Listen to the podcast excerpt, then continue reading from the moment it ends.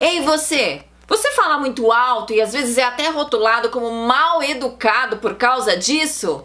Hoje eu trouxe três exercícios para você conseguir dominar o tom da sua voz e assim falar mais baixo quando for necessário. Já marca aqui aquele amigo que tem um alto-falante na garganta. Primeira coisa, tome água antes de falar. Por que, Fernanda, tomar água? Tomando água, eu relaxo a região da minha garganta, do pescoço, que geralmente é onde eu coloco tensão para falar mais alto. Por isso, pequenos goles antes de falar fazem toda a diferença. Ah, evite o café, o chá branco, chá verde.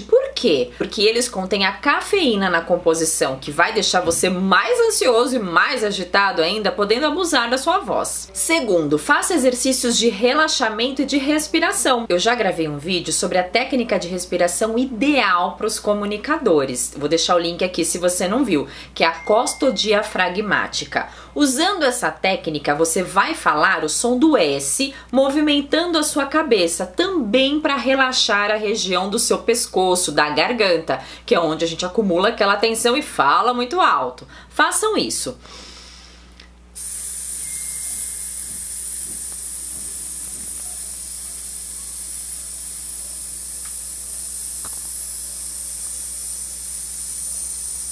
até acabar o seu ar. E terceiro, use a técnica do sopro. Sim, quando você for falar, para falar um pouquinho mais baixo, você vai soprar um pouco antes da frase. Ao invés de dizer assim: "Tá tudo bem hoje?", você vai falar dessa forma.